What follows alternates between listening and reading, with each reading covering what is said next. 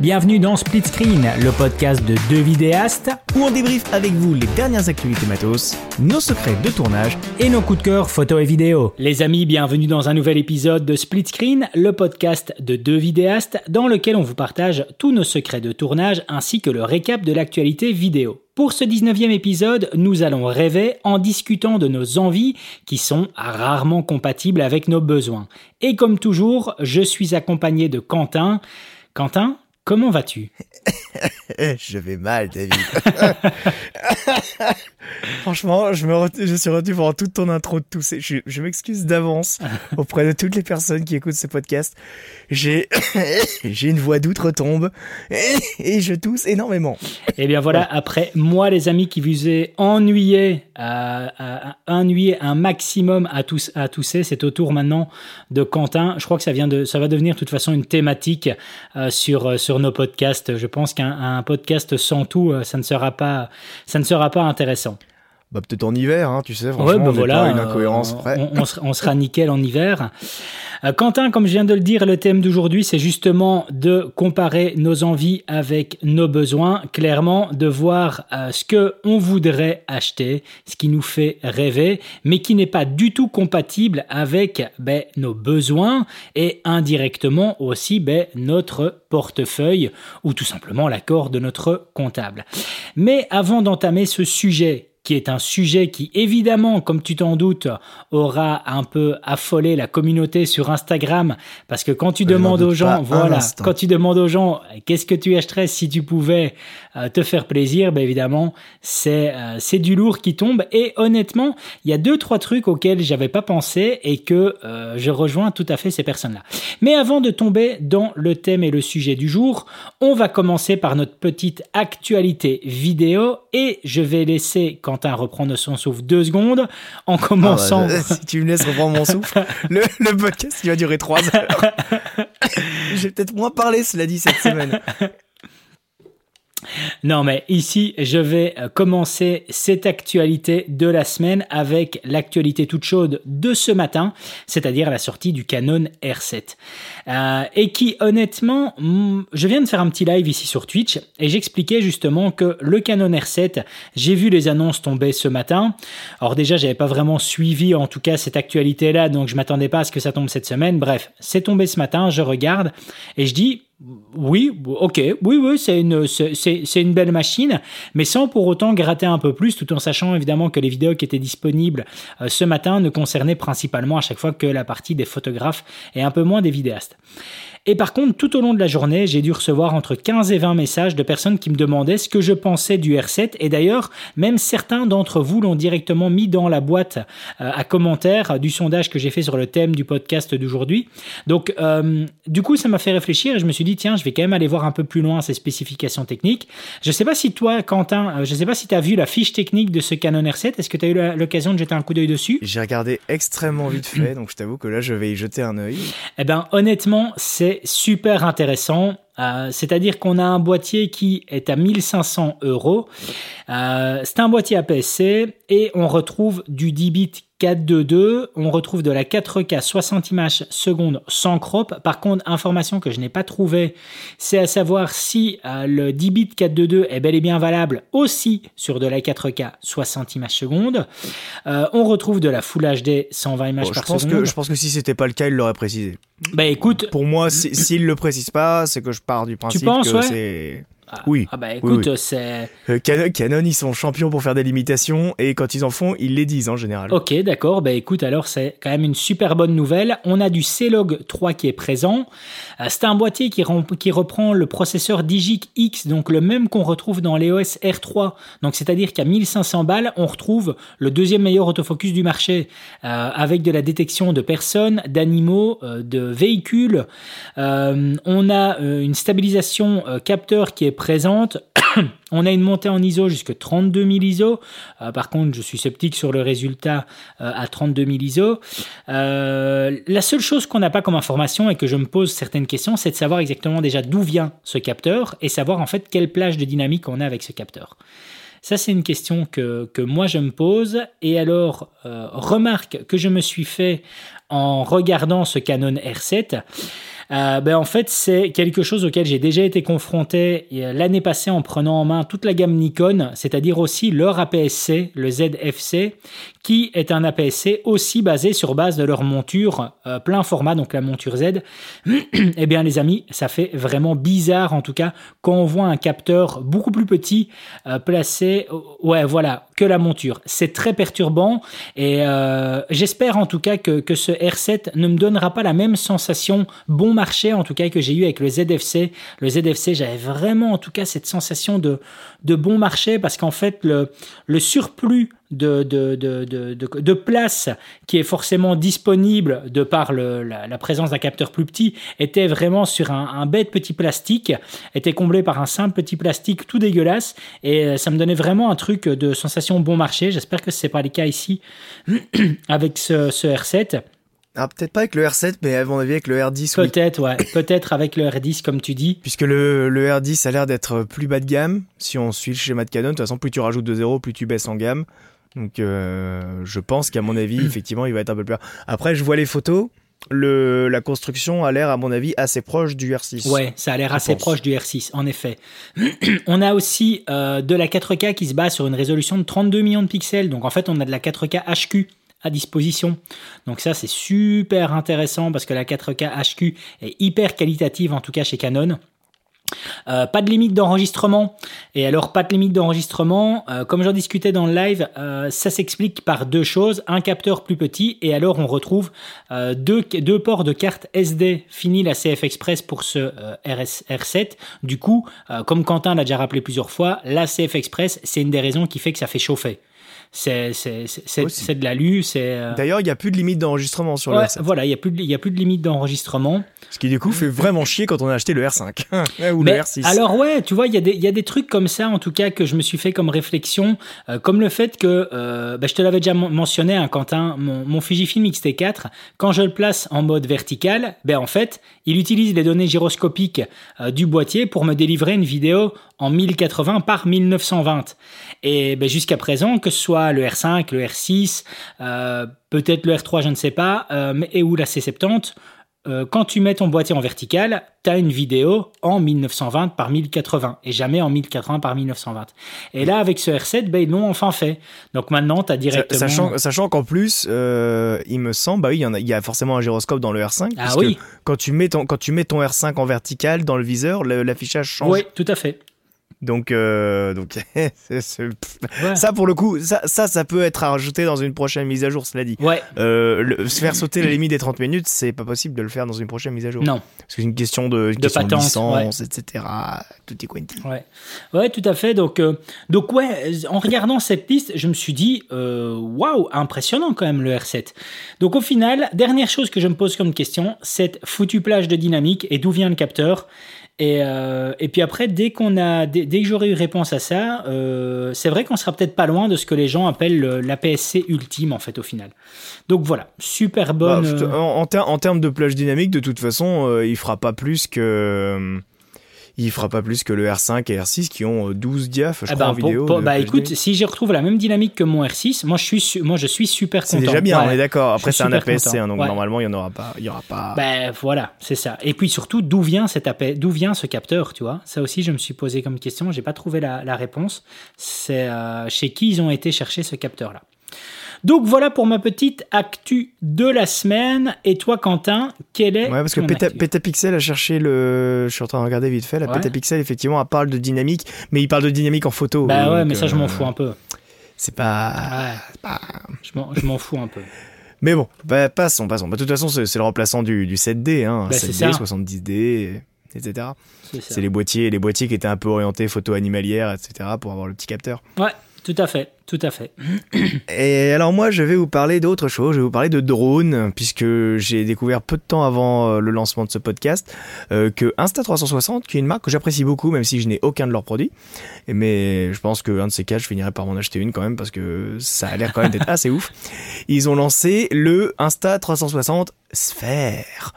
Parce que où est-ce qu'on n'a pas encore foutu des caméras 360 sur des drones. Et donc comme ça, ça permet d'avoir une euh, caméra au-dessus de votre drone, une caméra en dessous de votre drone, et les deux du coup vont former une, euh, sphère en fait 360 degrés autour de votre drone pour pouvoir cadrer où vous voulez. Sachant que comme vous êtes en hauteur, normalement il n'y a pas le problème donc de, de stitching ah bah tu vois, quand c'est quand c'est plus moi, c'est toi. Oui. Il n'y a pas de problème de stitching du coup euh, des, des caméras puisque quand vous êtes en hauteur, vous êtes à peu près une dizaine, quinzaine, vingtaine de mètres d'à peu près tout objet, tout euh, donc euh, voilà, le fait qu'elle soit un petit peu plus éloignée que sur un bâton, une perche selfie, c'est pas bien gênant. Et honnêtement, j'ai vu leur vidéo de présentation avec Potato Jet et c'est Oui. plutôt stylé, ça permet ça permet vraiment des angles de vue créatifs. Alors, habituez-vous hein, on va les retrouver partout dans Instagram pendant les six prochains mois Mhm. et après, ça va devenir cliché, ça va devenir ultra naze, et puis personne va vouloir le faire. Mais au moins, pendant six mois, on aura des angles de vue vraiment originaux, je pense. euh. Ouais, Ça- ça peut être euh, chouette. Tu, tu as vu? Après, moi, j'ai toujours une petite réserve sur les, les caméras Insta360. C'est que c'est comme les GoPro, elles ont pas des dynamiques de foufou. Mhm. Et, euh, et donc, euh, le problème, c'est qu'un drone, pour que ce soit vraiment qualitatif, un rush de drone, il faut qu'il y ait de la dynamique. Mhm. Donc, euh, meh. à Ouais, voir ce que ça donnera. Bah, t'as, vu dans la, dans, dans la vidéo de Potato Jet quand il fait bêtement redescendre son drone à côté d'un building et du coup, bah, comme on a les possibilités de vue 360, tu retrouves exactement le même angle de vue comme on a retrouvé par exemple dans euh, les plans du film du dernier Michael Bay Ambulance, c'est-à-dire où il met carrément son drone complètement à la verticale et euh, t'as vraiment un point de vue qui défile envers le sol, un truc impressionnant. Et là, ben, t'as Potato Jet justement qui faisait exactement la même chose avec euh, avec ce, ce, ce système-là. Bah, ce qui est bien aussi, c'est que ça ne se substitue pas en fait à la caméra du drone. C'est-à-dire que tu peux toujours faire ton plan avec la caméra du drone Ouais. et backup, on va dire, avec ton Insta360 C'est Sphere. ça. Je trouve ça, je trouve ça sympa, moi, en vrai. euh, je trouve que c'est totalement du gadget et je pense pas que ça va si bien marcher que ça, hein, on va pas se mentir. Mhm. Mais euh, pour les gens qui en ont le besoin, je pense que ça peut vraiment être intéressant. Ouais, et en plus surtout que euh, c'est juste issu de, de, de la, de la créativité parce qu'au final c'est simplement euh, l'association de, de, de, de produits qui étaient, enfin de, de caméras qui étaient déjà existantes, euh, simplement en fait avec un adaptateur qui se branche autour du, du Mini 2, je- du, du non pas du Mini, du, du R2.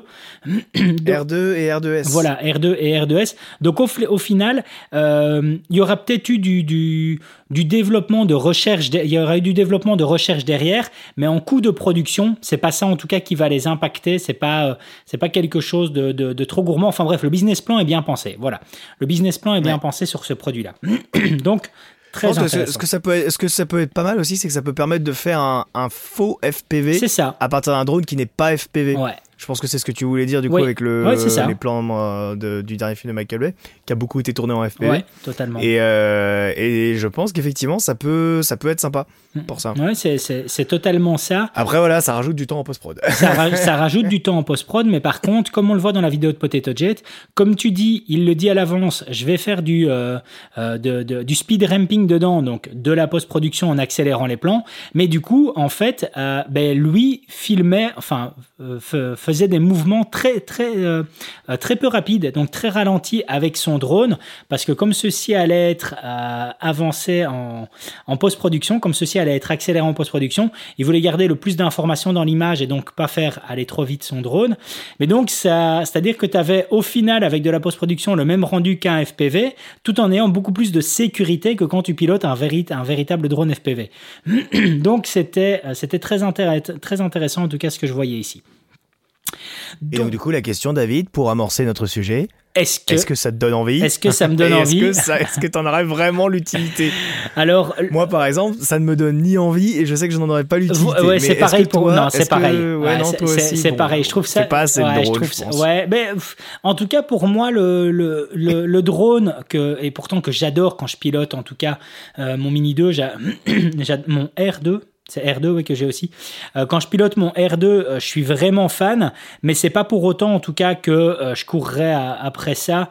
C'est pas le genre de, de choses que je recherche en drone. Donc donc voilà, j'a- j'admire la prouesse. Je suis spectateur, mais je ne Ah, suis pas j'avoue que moi, tu vois, en drone, ce qui me ferait beaucoup plus kiffer, c'est euh, comme le comme ce qu'ils ont un petit peu commencé à amorcer avec le Mavic 3, c'est une longue focale. Ouais, Pour moi, la longue la longue focale Android focale, me paraît euh, waouh. 10 000 fois plus intéressante tellement. que euh, que du 360 Android. Ah, mais après voilà, je pense que ça dépend du style de vidéo que tu fais aussi quoi. Tellement, tellement, tellement.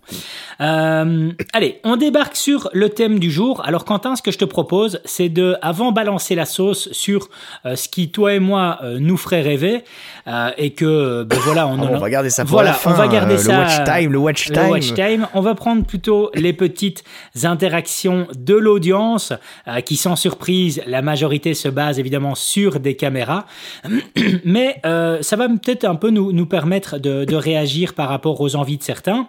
Euh, on a par exemple ici Studio Vidéo Provence qui nous dit que lui, son grand kiff, ben, ça serait une Ursa 12K. Donc la dernière caméra Black Magic.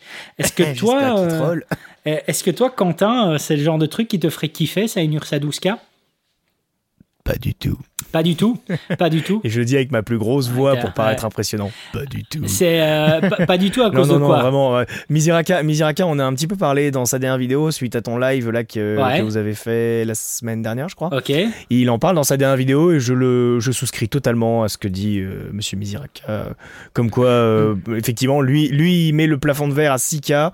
Moi, je suis même encore plus modeste que ça. Je le mets à 4K. Je pense qu'en fait, le, les formats au-dessus de la 4K ne s'imposeront jamais. Mhm. Voilà. Ok. C'est- Ils existent. Voilà, la 6K, la 8K, ça existe. Je sais que par exemple, euh, comment il s'appelle euh, Philippe Bloom tourne souvent des plans en 8K avec euh, Ah, ses caméras. c'est pour, ouais, pouvoir cropper c'est dedans génial comme ce un que tu cochon. dis là. Ouais, c'est génial Mais, ce que tu dis là. mais en vrai, je pense pas. Et, et de- la 12K pour moi, c'est du pignolage technique quoi. Ouais, uniquement. c'est Je veux dire, ça vous fait quand même des images de 80 millions de pixels. Même cette résolution ne s'est pas encore imposée en photo grand public, donc euh, laissez tomber quoi. C'est Ah. même pas la peine. Euh, c'est génial ce que tu mentionnes là, donc le fait que Philippe Bloom filme énormément en 8K. Et en fait, je vais pas te cacher que euh, sa dernière review qu'il a fait justement sur le Mini Pro 3, il y a, y a pas mal de plans que j'ai euh, remarqué qui étaient filmés en 8K et dans lesquels justement il zoome dedans. Oui, mais oui, oui, celui sur le drone au coucher de soleil Voilà, notamment, effectivement. voilà. Et- moi aussi, j'ai Et, et- et je ne vais pas, je ne vais pas du tout te le cacher, Quentin, que je me suis dit, euh, en fait, j'aurais peut-être besoin d'un Canon R5C. tu vois, je me suis dit, j'aurais peut-être besoin d'un Canon R5C. J'étais tellement, en fait, de toute façon, à chaque fois que Philippe Bloom fait une review, je suis admiratif. C'est-à-dire qu'il faut quand même savoir que moi, par exemple, je me suis tapé ces euh, deux tutoriels ou formations, je ne sais pas quel est le bon terme à utiliser pour ça, euh, basés justement sur l'autofocus des euh, boîtiers et caméras Sony. Donc deux tutoriels qui font 45 minutes chacun, un qui est présent sur sa chaîne et l'autre euh, qu'on doit voir en, est- en allant sur la plateforme de, de- de Sony. Euh, je les ai regardés tous les deux alors que je ne manipule pas de matériel Sony. Donc c'est pour dire à quel point je suis admiratif de ces reviews. C'est vraiment plaisant, c'est agréable à, à regarder, puis c'est beau surtout. Euh, et donc du coup, quand j'ai regardé sa review du Mini Pro 3, j'étais encore mais sur le cul de voir à quel point c'était qualitatif. Et ça, voilà, Quentin, le plan que tu as mentionné là, où tu vois le, drone face au coucher de soleil et il va zoomer dans le, bouquet, bokeh, là, dans, dans le flou de l'image, c'était euh, incroyable que je me suis dit, ok, je vais peut-être avoir besoin d'un Canon R5C. Donc, euh, Ah, je sais pas. En vrai, en vrai, t'as as vu le poids des fichiers euh, Je sais pas si tu, si tu les avais téléchargés. ouais, c'était euh, balèze. Balèze.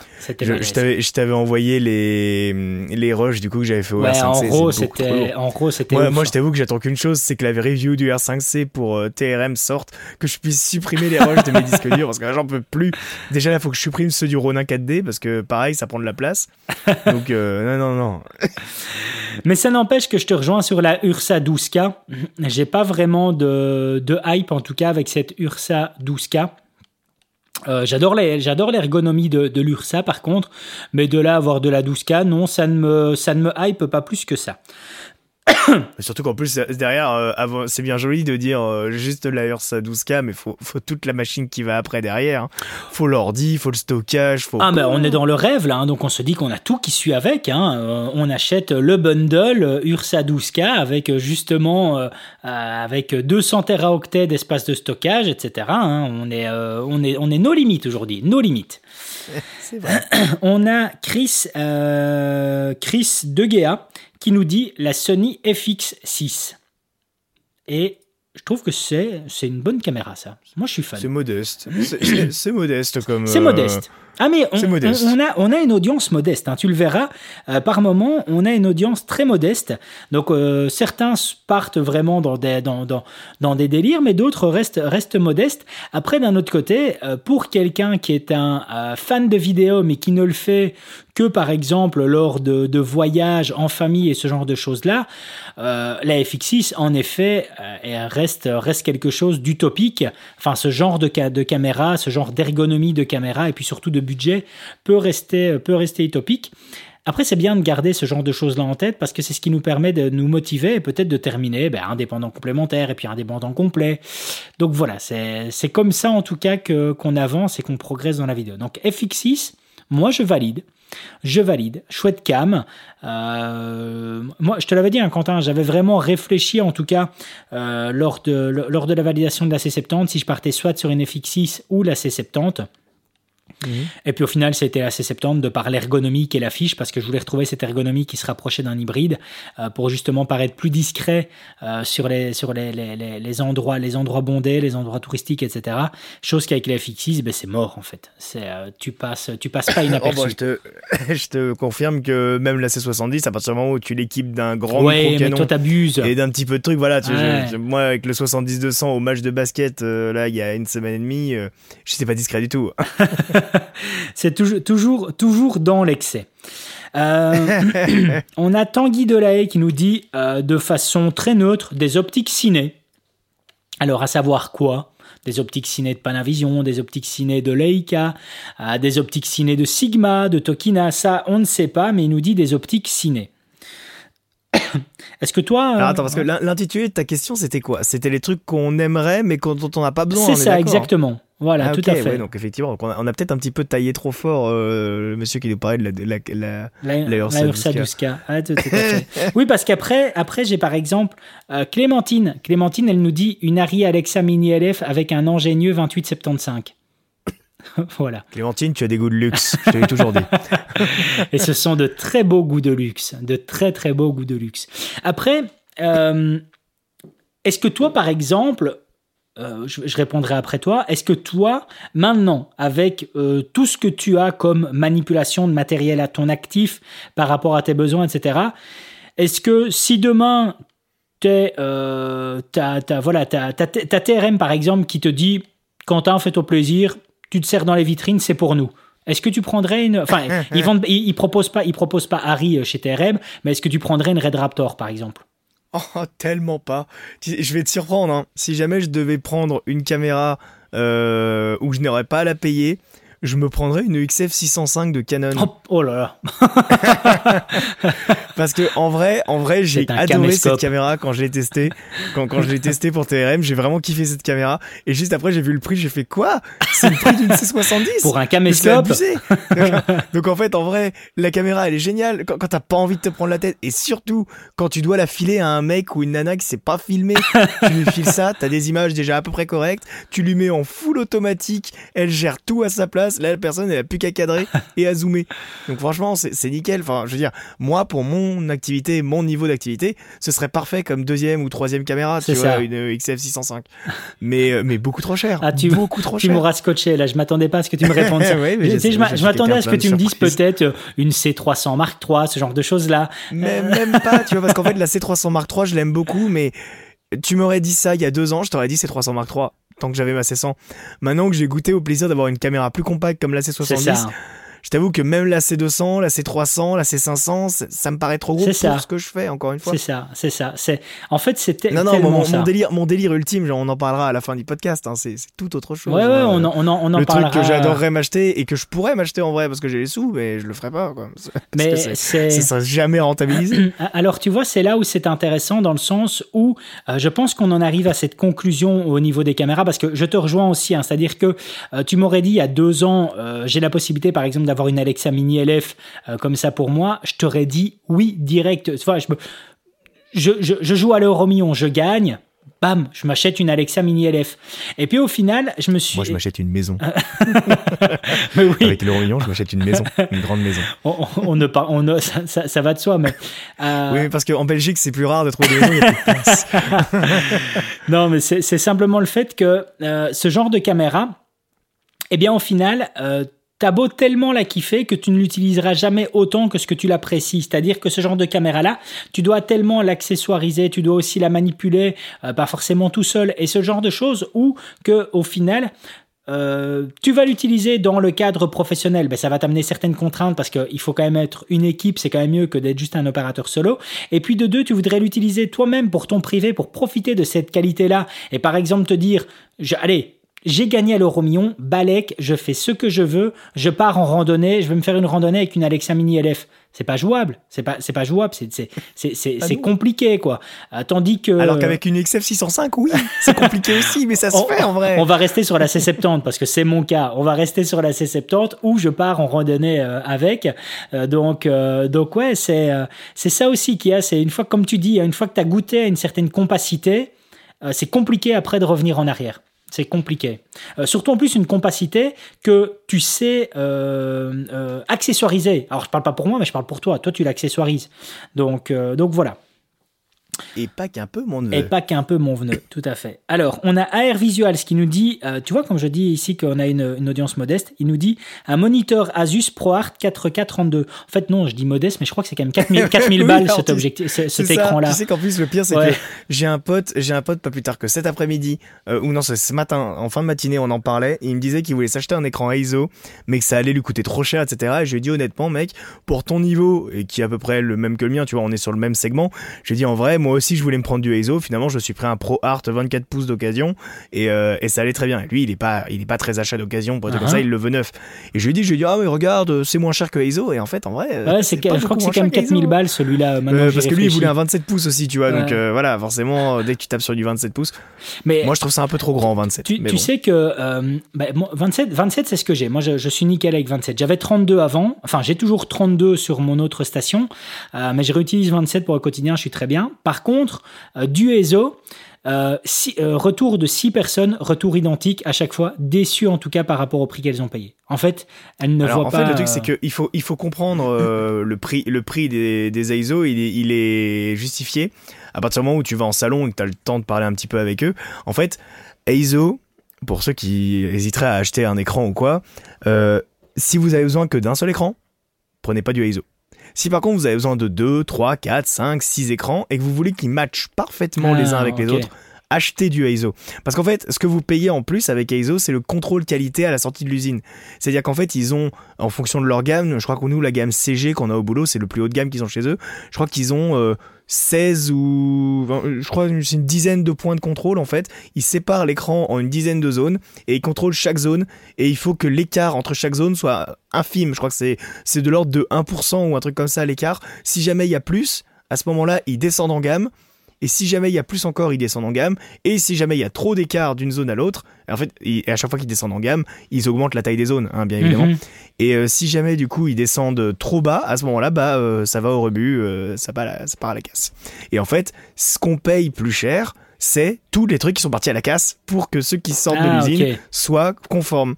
Notamment chez Cook, les optiques Cook, Mhm. si on les paye aussi cher, c'est parce que pareil, il y a un contrôle qualité énorme dessus et ils foutent énormément d'optiques à la poubelle. Ok. Et en fait, quand vous achetez une optique Cook, vous achetez peut-être les 10 C'est ça. qui ont été foutus à la poubelle pour que la vôtre sorte. Ah ouais. Donc c'est pour ça.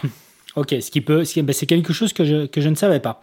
C'est quelque chose que, que je ne savais pas, mais c'est vrai. Ah, c'est que- contre-intuitif en vrai, parce que bah, quand, quand t'es quand t'es logique, tu penses pas comme ça. Mais Bah quand ouais, non, boîte, on, tu euh, penses comme ça. En effet, euh, tout à fait, mais, euh, mais voilà, pas plus tard qu'hier, euh, je donnais justement une formation sur, euh, sur, le- sur le R5C et, euh, et la personne me disait avoir acheté un ESO et me confirmait ne pas, voilà, ne pas être euh, plus contente que, que ça là-dessus.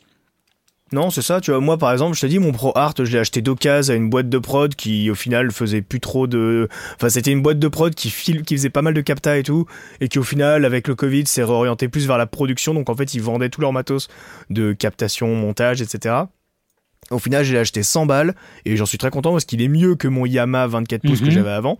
Il est en 16 dixièmes et moi je préfère le Ouais, 16 tu me l'as dixièmes pour le ça, montage. ouais. Et, euh, et en vrai, moi, entre mon Yamaha et celui-là, je vois une différence dans le contraste. Je vois qu'effectivement, il a plus de contraste, il y a plus de pêche, etc. Mais en vrai, voilà quoi. Ok. Ça suffit largement. Ok. Euh, je ne cache pas quand même que euh, si je pouvais me le permettre, je prendrais le, le Pro, Pro XDR, enfin le, le, le- le dernier haut de gamme en tout cas de chez Apple qui tourne dans les 5 ou 6 000 euros, quelque chose comme ça. Je ne sais plus. Mais je ne cache pas en tout cas le fait que je me, je me prendrais ça moi au niveau des moniteurs. Allez, on a euh, AR Visuals qui nous fait une petite blague. Il nous dit l'intégralité des poignées et des fixations small rig. En vrai, ça peut peut-être budgétiser grave hein, si tu Ah, ça, réfléchis. ça doit, ça doit commencer à coûter cher parce que mine de rien, Small Rig, euh, c'est plus donné C'est maintenant. ben, hein. c'est plus donné, puis c'est quand des même devenu, hein. euh, ça s'est embourgeoisé hein, chez Small Rig, hein, Ouais, clairement. ouais, ouais. Ben, de toute façon, c'est la, c'est la bonne technique hein, d'un business plan à longue échelle. C'est tu tues le marché en premier en vendant au plus bas possible. Et puis quand tu as tué tout le monde, que tu as éliminé toute la concurrence parce que personne ne savait te suivre, là tu réaugmentes tes prix. C'est le principe d'un- business plan euh, classique euh, euh, basé généralement sur une échelle de temps de 5 ans. Euh, C'est comme ça que ça se passe. Donc, et, et ils sont Ouais, un on peu a, dans on cette a eu logique. ça en France avec les bus. les, les cars Macron, ils ont fait ça aussi. Ok, d'accord. Euh, on retrouve ici euh, Kevin Rep qui nous dit là tout de suite le Canon R7. Tu en penses quoi? Ben, comme j'ai dit ici en début d'intro, euh, un boîtier en tout cas qui mérite réellement de l'intérêt. Et j'espère peut-être en tout cas mettre mes mains dessus. Mais de nouveau, tu vois Quentin, une audience modeste, un Canon R7. Eh oui. Ouais. En fait, je te dis, il y a que Clem hein, qui a des goûts Ouais, de luxe, que hein. Clem, attends, Avec attends, ça, attends, attends, là, Attends, euh, attends, là. attends, on n'a pas encore fini. hein. Euh, on a AR Visual. Personne, personne nous a sorti une raid pour l'instant. Euh, Ça va venir, ça va venir, ne te tracasse pas.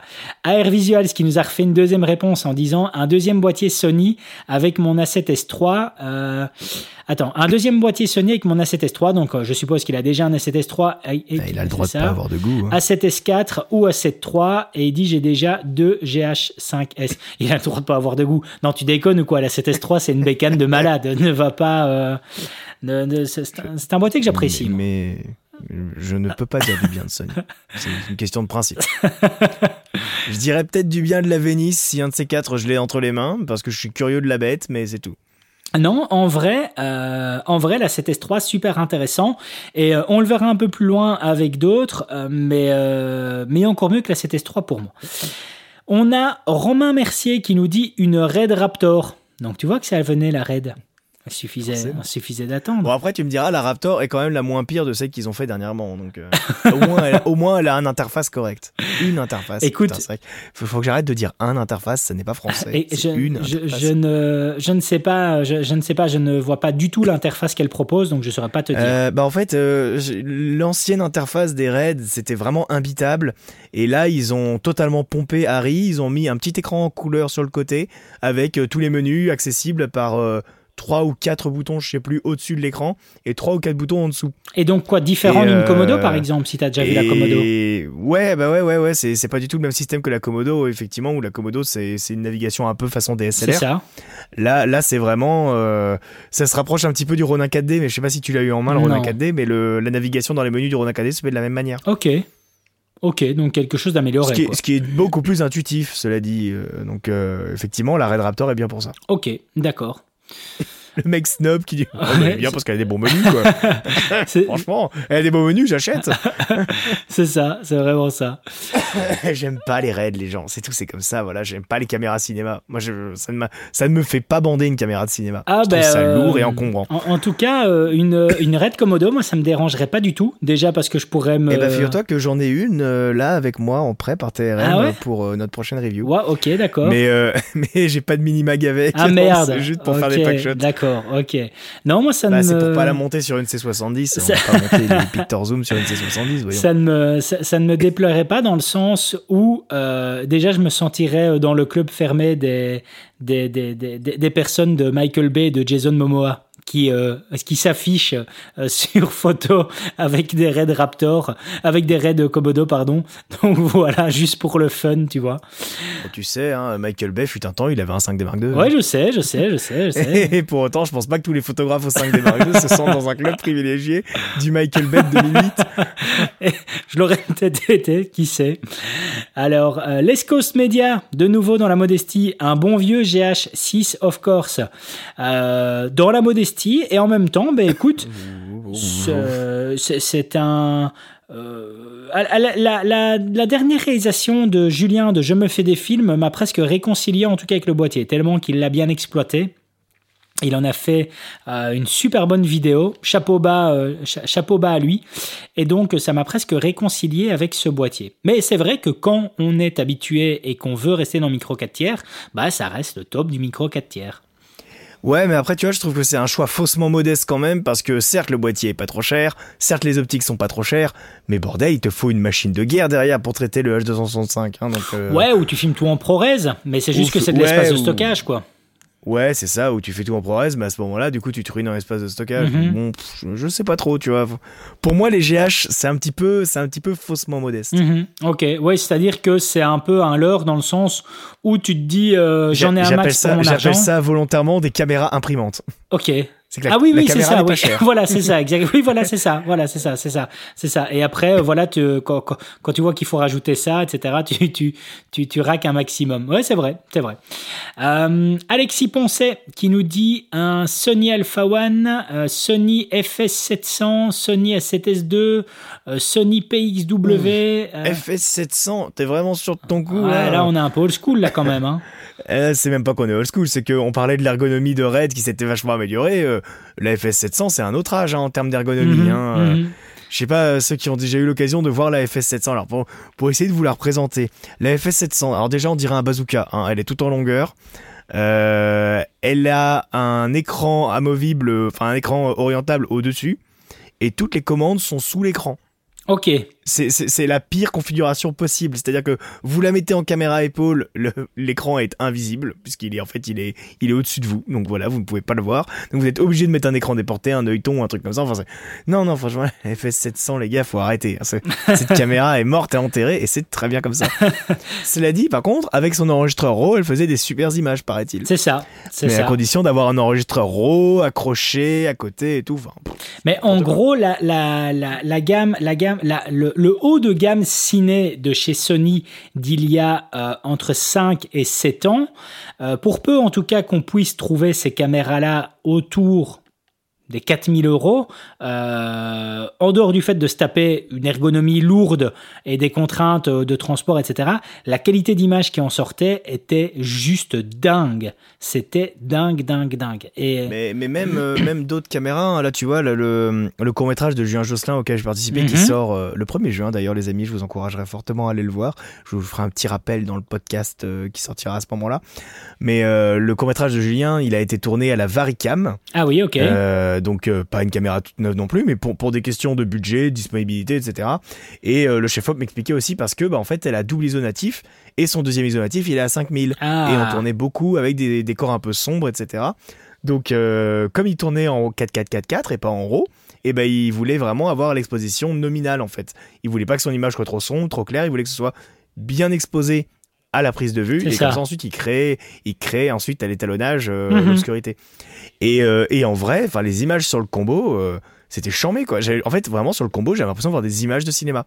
Parce que on tournait avec des optiques Panavision parce que on avait une lumière qui était extrêmement quali parce que il y avait toute une équipe lumière etc donc en vrai la caméra c'est une partie du job mais vous mettez une Red Raptor dans un tournage où vous avez que dalle de light ou un chef op qui est une bille vous ferez pas une seule image digne d'un cinoche. ça c'est certain. Hein. Par contre, vous mettez une caméra plus modeste euh, dans un avec un très bon chef-op, bah là vous pouvez vraiment sortir des super belles images. Mhm. Ok, alright, alright, toujours bon. Donc euh, Donc ouais, euh, le, le, seul truc après, c'est de faire les bons coups en occasion.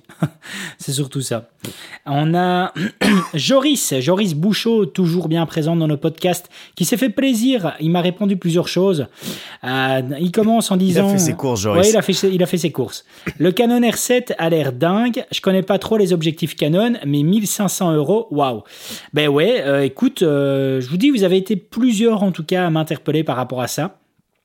Sinon, il dit le futur Fujifilm X-H2S à voir. En effet, à voir. On n'en sait pas plus, mais il faut se dire de toute façon que le podcast euh, qui suivra euh, sera justement euh, le lendemain, je pense, du, du X Summit. Donc attendez-vous en tout cas à ce qu'on fasse un podcast spécialement sur le X-H2S. je, vais être en spectateur sur celui-là parce que pour le coup, t'es 10 000 fois plus calé que moi sur Fuji, etc. Donc, Tracasse, tu je, ferai le, je ferai le monsieur Bougon, moi. tu réagiras par rapport aux spécifications techniques. euh, Joris toujours qui continue en disant un enregistreur en 32 bits flottante comme le Zoom F3 et je valide. Je, le Zoom F3, je valide grave. Je sais pas si tu as regardé toi Saint-Quentin un peu le dernier Zoom F3.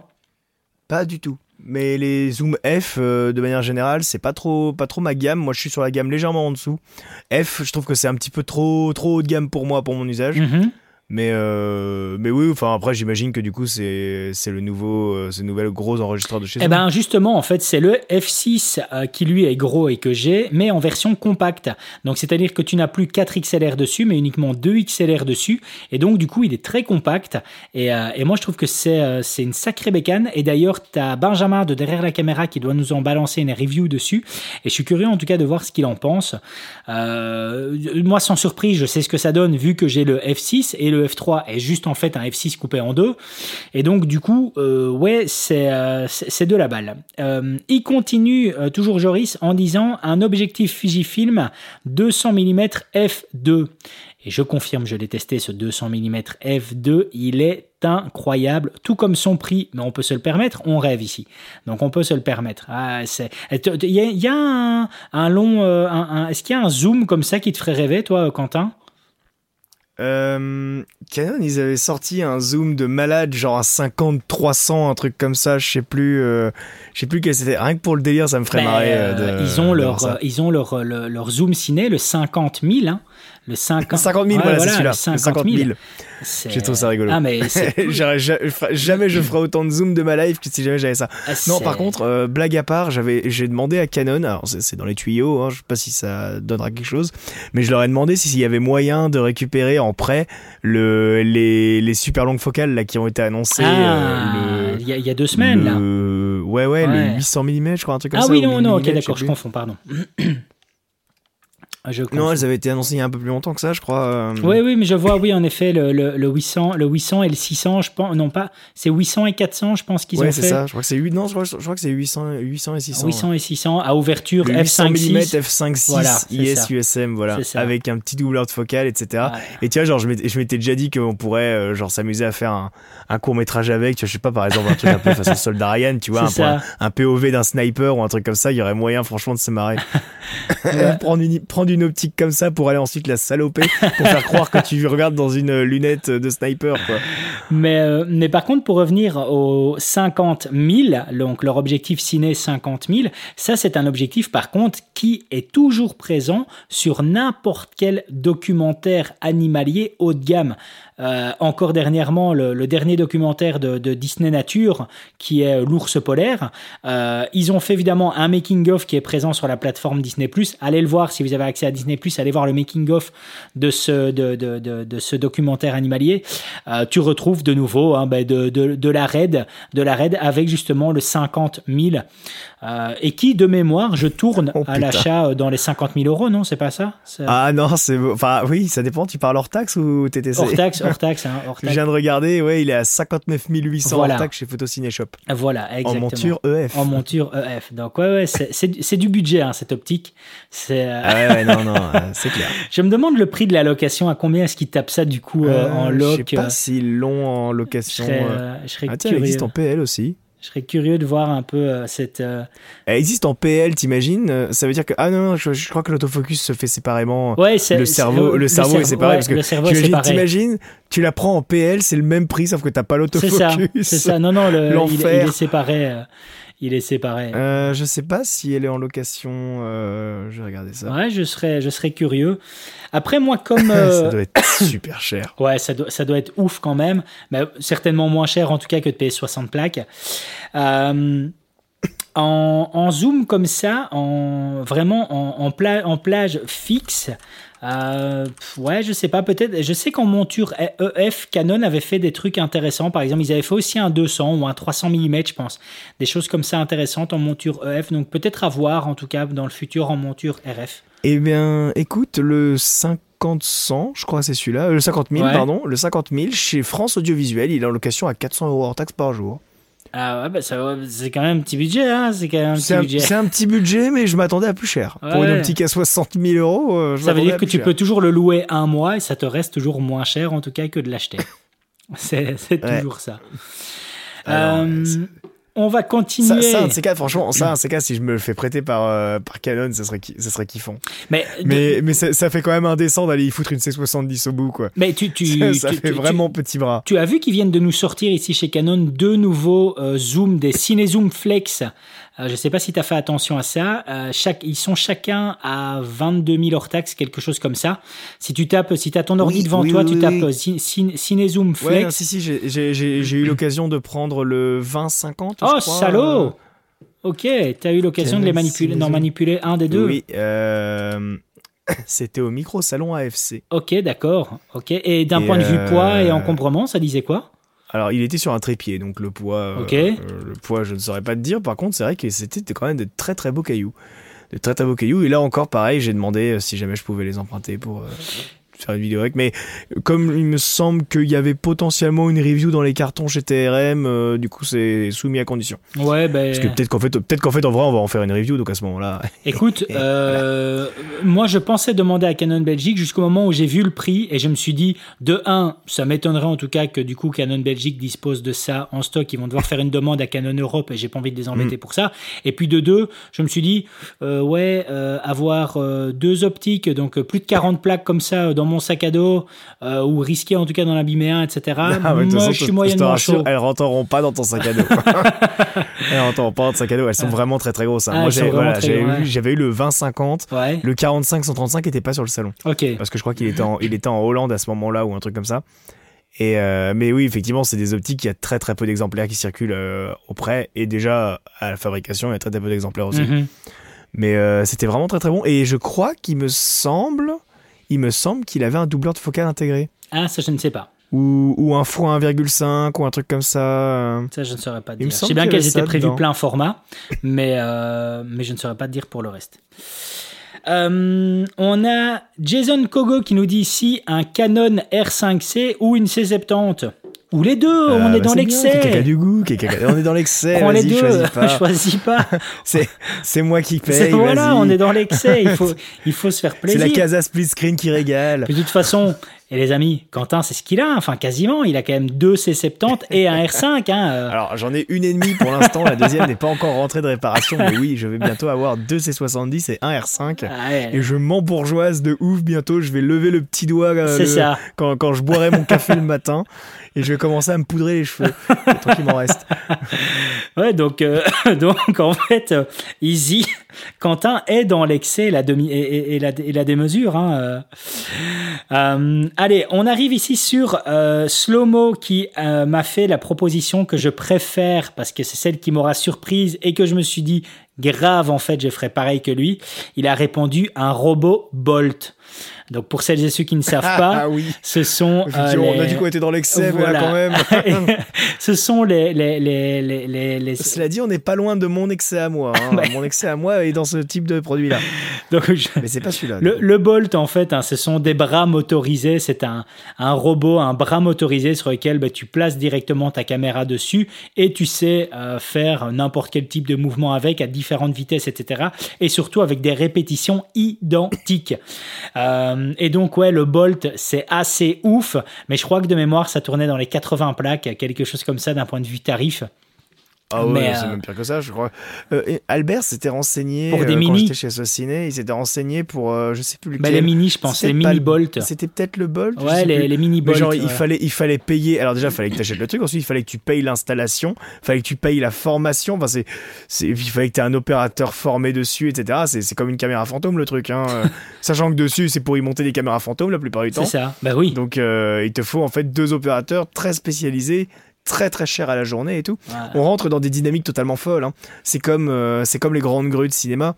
Les, les grandes grues de cinéma, ça fait des plans très stylés, etc. Il faut se dire que derrière chaque plan de grue au cinéma, chaque plan un peu long, vous voyez vraiment des plans où Mhm. les grues sont très très grandes, il y a quatre opérateurs pour monter la machine pendant deux journées complètes Ah oui, ok. en général. Donc c'est-à-dire que pour son plan de grue hyper stylé, la prod, elle a dû payer deux salaires, enfin quatre salaires de gars pendant deux jours pour le monter, plus ensuite tous les jours ils vont l'utiliser, et ensuite au moins un bon jour, voire peut-être même deux, pour le démonter. Mais euh, Donc, euh, ce genre de ce, vous verrez un plan grue, vous y penserez. Ça leur a coûté une fortune. ce, ce genre de grue dont tu parles, moi je les avais- j'en avais vu euh, au salon IBC, le dernier qui a eu lieu avant la pandémie. Et waouh, c'est vrai que c'est impressionnant à l'heure Bah, Il actuelle. y, il y en avait au micro-salon de l'AFC. En vrai, les gens, si. Bon, là, c'est passé du coup, parce que c'était au mois d'avril. Mais euh, normalement, c'est au mois de décembre en général. Donc, peut-être qu'ils le feront deux fois cette année. Je sais pas. Je sais pas comment est-ce qu'ils vont gérer. Mais euh, si vous avez la possibilité, que vous êtes en région parisienne, ou vous pouvez vous déplacer en région parisienne, venez au micro-salon de l'AFC. C'est hyper intéressant. Et euh, ne vous laissez pas intimider par le fait qu'il faut être pro pour y aller. C'est pas vrai du tout. Euh, moi, j'ai vu presque. Comme en plus. D'habitude, c'est au mois de décembre, c'est la période un peu creuse où personne ne bosse juste avant Noël. Et là, ils l'ont fait au mois d'avril, donc le problème, c'est que du coup, les tournages en extérieur avaient déjà repris. Mais ça fait qu'en fait, moi, sur le salon, en tant qu'exposant avec TRM, j'ai vu presque plus d'étudiants que de professionnels. Ok. Donc n'hésitez pas, n'hésitez pas à venir, même juste pour vous rincer l'œil, discuter un peu avec les pros, prendre en main le matos, etc. Euh, franchement, euh, n'hésitez pas. hein. Ouais, bah Les, écoute, food, les food plan. trucks sont très chers. les food trucks sont très chers, mais l'entrée est gratuite, je crois. ou, elle, ou, elle ou, elle ou elle est pas chère du tout, l'entrée, mais bon, voilà. Euh, on a Ibar qui nous dit euh, des objectifs ciné, de nouveau sans spécification, mais bon, on va, supposer qu'il se fait plaisir sur du haut de gamme. On a Snakefab qui nous dit un Canon R5C. T'as bien raison, mec, t'auras de la Wii4, tu sauras faire des plans comme, euh, comme on a discuté ici en début de podcast, et qui, à cause de ce salaud de Philippe Bloom, m'a fait revoir la nécessité de la Wika. Euh, Vicodel. T'inquiète- que ton banquier il va te faire voir l'absurdité de la Wii. Oui, c'est possible ça. Vicodel, d'une manière générale, des optiques anamorphiques ou ciné. Bravo pour le podcast. Merci beaucoup, merci beaucoup. Est-ce que toi, tu te ferais plaisir, Quentin, avec des optiques anamorphiques? Euh, pas du tout. Non, pas du tout? Ah non, non, non, c'est pas mon délire. Moi, moi, franchement, j'ai dit, moi, mon délire, c'est c'est des. Mes, mes petits ice photos, par exemple, ils sont très très bien. Hein. Là, là, je te jure, samedi, j'ai été euh, sur un événement, les heures historiques de Sully-sur-Loire. Donc j'étais en extérieur et tout, avec. euh, J'avais emmené deux des trois Pictor Zoom que j'ai en test actuellement. Mhm. J'en avais toujours un monté sur la caméra et l'autre euh, dans, le, dans le sac à dos. Mais j'ai cru que j'allais mourir. Ah ouais. c'est hein. beaucoup trop lourd comme truc. ouais. Enfin, ça- moi, ça ne, honnêtement, je ne prends aucun plaisir à faire des images avec ces, avec ces optiques-là. Mais par contre, Je- voilà. euh, tu, tu as vu que l'AOA a annoncé ces nanomorphes euh, qui ont un avantage déjà d'être nano comme le nom l'indique, et puis du tout, de- de- euh, aussi d'être sur une compression 1.5. Et en fait, la compression 1.5, c'est la meilleure compression qu'on peut avoir sur la C70. Euh, donc, euh, par rapport au capteur 16 neuvième, c'est celui Mhm. qui, qui, qui tombe le mieux, enfin qui nous donne en tout cas le meilleur compromis. Et donc, du coup, euh, ça, ça pourrait être intéressant. Par exemple, c'est à voir, en tout cas, c'est à surveiller de près. Mais cette gamme, en tout cas, de nanomorphes pourrait vraiment être intéressante à, exploiter. Euh, le problème de, de, de, de la nanomorphique et qu'on fait qu'on y revient un peu, bah, c'est euh, déjà, en fait, quand tu as un peu goûté à, l'autofocus, à un bon autofocus, même si euh, je reste dans mon cœur mis au point manuel, euh, je cache pas que la facilité d'avoir de, de la F maintenant, ça fait plaisir et, euh, et en fait je crois que c'est ça que qu'on a comme problème toi et moi Quentin c'est que on rêve en fait de matériel dont on est sûr qu'on pourra utiliser tout le temps et pour l'utiliser tout le temps ben, il doit être accessible et, On, et- est, on est trop lucide. ouais Même peut-être dans nos rêves, on est ouais lucide. peut-être mais c'est vrai c'est triste quand même. c'est ouais c'est Ouais. triste C'est triste. Après, ça veut dire que voilà, on, on, ne serait pas trop excentrique, en tout cas dans, dans les dépenses de nos budgets, si on gagnait non, mais en vrai, tu vois, je veux dire, moi, les optiques RF, j'aime beaucoup. Après, j'avoue que les optiques RF, elles sont super sharp. En photo, c'est un plaisir. En vidéo, je trouve que ça manque un peu de caractère du coup. Et c'est vrai que mon seul regret, étant utilisateur Canon, c'est de pas avoir autant d'optiques Zeiss qu'un utilisateur Sony par exemple, tu vois. Qui va effectivement avoir des optiques qui ont un peu plus de caractère. Cela dit, après, il y a beaucoup d'optiques Zeiss qui existent chez Sony, euh, qui existent chez Canon. Mhm. Notamment bah, les, les distagons, les planars, etc. C'est la, série que je suis en train de me faire moi. Mhm. Et je t'avoue que franchement, le 15 mm euh, distagon de Zeiss, qui vaut quand même d'occasion c'est 1600 briques hein, mhm. euh, mais euh, moi j'avais touché un 800 j'étais trop content franchement meilleure affaire que j'ai fait sur 2021 et, et clairement cette optique elle est incroyable à pleine ouverture à 2.8 elle est super sharp j'ai jamais vu ça sur un, sur un grand angle comme ça. Quoi. Ouais, j'ai essayé ce week-end, hein, les amis, ce, ce week-end, j'ai participé, j'étais euh, j'étais dans l'animation d'une formation avec, avec Canon, enfin non pas une formation, un workshop avec Canon, euh, où il y avait de la C70, du R5, du R5C, euh, vraiment très plaisant, et surtout, en fait, leur gamme d'objectifs RF. Et donc, du coup, j'ai pris pour la première fois en main des objectifs comme leur 50 mm f1.2, dingue, vraiment dingue. Ouais, 50 mm vraiment dingue. C'est euh, euh, incroyable comme optique. J'ai pris aussi en main leur 28-70. C'est trop gros. C'est beaucoup trop gros. Ouais. C'est beaucoup. Il est trop gros. trop gros. Il est trop lourd. Ouais. Et en plus de ça, il a pas la stab. Ouais, c'est trop gros. Je t'avoue que ça, c'est un petit peu mon regret au boulot. Au boulot, on avait acheté un. Ouais. Et on avait acheté un 24-70. Et, euh, et en fait, on s'est dit, ouais, mais le 24-70 il est moins cher, du coup les gens ils vont l'acheter. Alors que le 28-70 il est plus cher, du coup les gens vont vouloir le louer. donc on a pris deux 28-70, alors qu'en fait on a plus de demandes sur le 24-70, donc en fait tout le monde trouve le 28-70 trop lourd. Ouais, c'est trop lourd, c'est trop lourd, trop gros. bon, moi ça m'a rien coûté, mais du coup on est un peu dégueu. Ah ouais, c'est, vraiment, c'est, c'est, ouf en tout cas, trop, trop lourd, trop gros, euh, et, euh, et, pas du tout pour moi. pour et puis pour, pour seulement un diave de plus. Quoi. Oui, c'est ça. Moi, c'est surtout ça. c'est de la prouesse technique. Un, hein. un diave de plus, alors qu'en vrai, entre F2 et F2.8, il n'y a pas grande différence. Après, nous, je t'avoue qu'on a fait un test à pleine ouverture les deux. Pour voir une différence entre les deux, il faut zoomer à 400%. Ah ouais, ça ne m'étonne pas. À 400%, t'as un tout petit peu plus d'aberration chromatique sur le 2410. Et encore, euh, on pense que c'est parce que le profil d'image n'était pas géré dans Capture One, mhm. parce qu'il était sorti après. Ouais, et par contre, tu vois, j'ai manipulé aussi du coup le 2470 f2.8 et qu'il m'a presque donné l'envie quasiment de revendre mon 2405 f4 quoi. Donc euh, Donc oui, le, le, le 2470 euh, qui ouvre à f2.8 était super plaisant. Le 50 mm à ouverture f1.2, ça c'est dingue. J'ai demandé à un, ah des, bah. un des participants de, de, de, se mettre face caméra à un moment. Non, euh, je m'étais mis face caméra tout seul, pardon. Je m'étais mis face caméra, j'étais en train de regarder parce que je configurais avant que, avant que des personnes arrivent, je configurais les caméras et j'avais, j'étais en train de taper le R5C et la C70 en configuration sur seulement visage mmh. au niveau de l'autofocus. Donc je testais si ça fonctionnait bien. Et euh, quand, je me, quand j'ai vu mon retour visuel avec le 50 mm f1.2, waouh, quoi, qu'est-ce que c'était beau. Le, le 51.2, là où il est vraiment bluffant, c'est quand tu le compares au 51.2 EF, qui est franchement pas ouf. Mhm. Ouais, tu vois l'évolution technique. Tu mm. vois l'évolution technique. Donc, euh, donc voilà, c'était. Euh, d'ailleurs, les amis, petit rappel par rapport à ça. Euh, renseignez-vous toujours euh, dans votre magasin du coin, que ce soit euh, peu importe du Miss numérique, du Photolion, tout ce que vous voulez. Regardez, vous verrez qu'à l'heure actuelle, vous avez beaucoup plus de, de, de, de, magasins qui organisent des événements comme ça gratuits et les gens pensent pas assez y participer. C'est une petite réflexion perso que je me suis fait ici parce qu'il n'y avait pas trop de monde à cet événement-là de Canon, alors que les gars avaient par exemple. Après, ça dépend, ils l'ont organisé quand leur, leur événement Parce que moi, je vois par exemple chez TRM, c'est les spécialistes pour organiser un événement le mardi à 14h. Non, là, c'était le ouais, non, ici c'était le samedi de 17h à 20h. Euh, c'était en plus, euh, il y avait euh, un espèce de skatepark qui était disponible avec des skateurs, donc en intérieur, donc tout était prévu. Donc il y avait de la light. moi, j'ai quand même sorti, j'ai quand même sorti de la de la de la 600D Pro, plus plusieurs 600D Pro pour pour hmm. pour mettre tout ça en lumière. Donc donc non, c'était canon et il y avait pas il y avait pas assez de monde en tout cas à mon goût par rapport à de l'événement gratos quoi. Ouais, je sais pas, j'ai été, euh, je, trouve ça dommage. Donc les amis, euh, n'hésitez pas en tout cas à regarder euh, près de votre revendeur local. Regardez, il propose certainement en tout cas ce genre d'événement. Allez-y, c'est gratuit, il faut profiter de tout ça. Alors, euh, on a ici, attends, je redresse pour revoir le nom. On a Tom Ketchup qui nous dit la FX3. Bah, je valide. Moi, j'aime bien la FX3. Je valide, j'aime bien. Ah, moi, je la déteste. Je la conspue complètement. Ah, moi, j'aime Je bien. ne comprends pas l'intérêt de cette caméra. Eh ben, elle, est, elle est présente pour des gars comme moi. Tu vois, elle est présente pour des gars comme moi.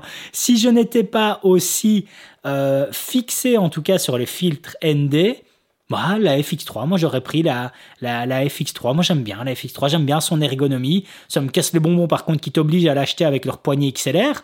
Mais, euh, mais sinon j'aime bien, euh, j'aime bien cette caméra-là. Euh, t'as, t'as tout, qui- t'as tout ce qu'il faut dessus, à part, des, à part du ND interne, mais sinon t'as tout ce qu'il faut dessus.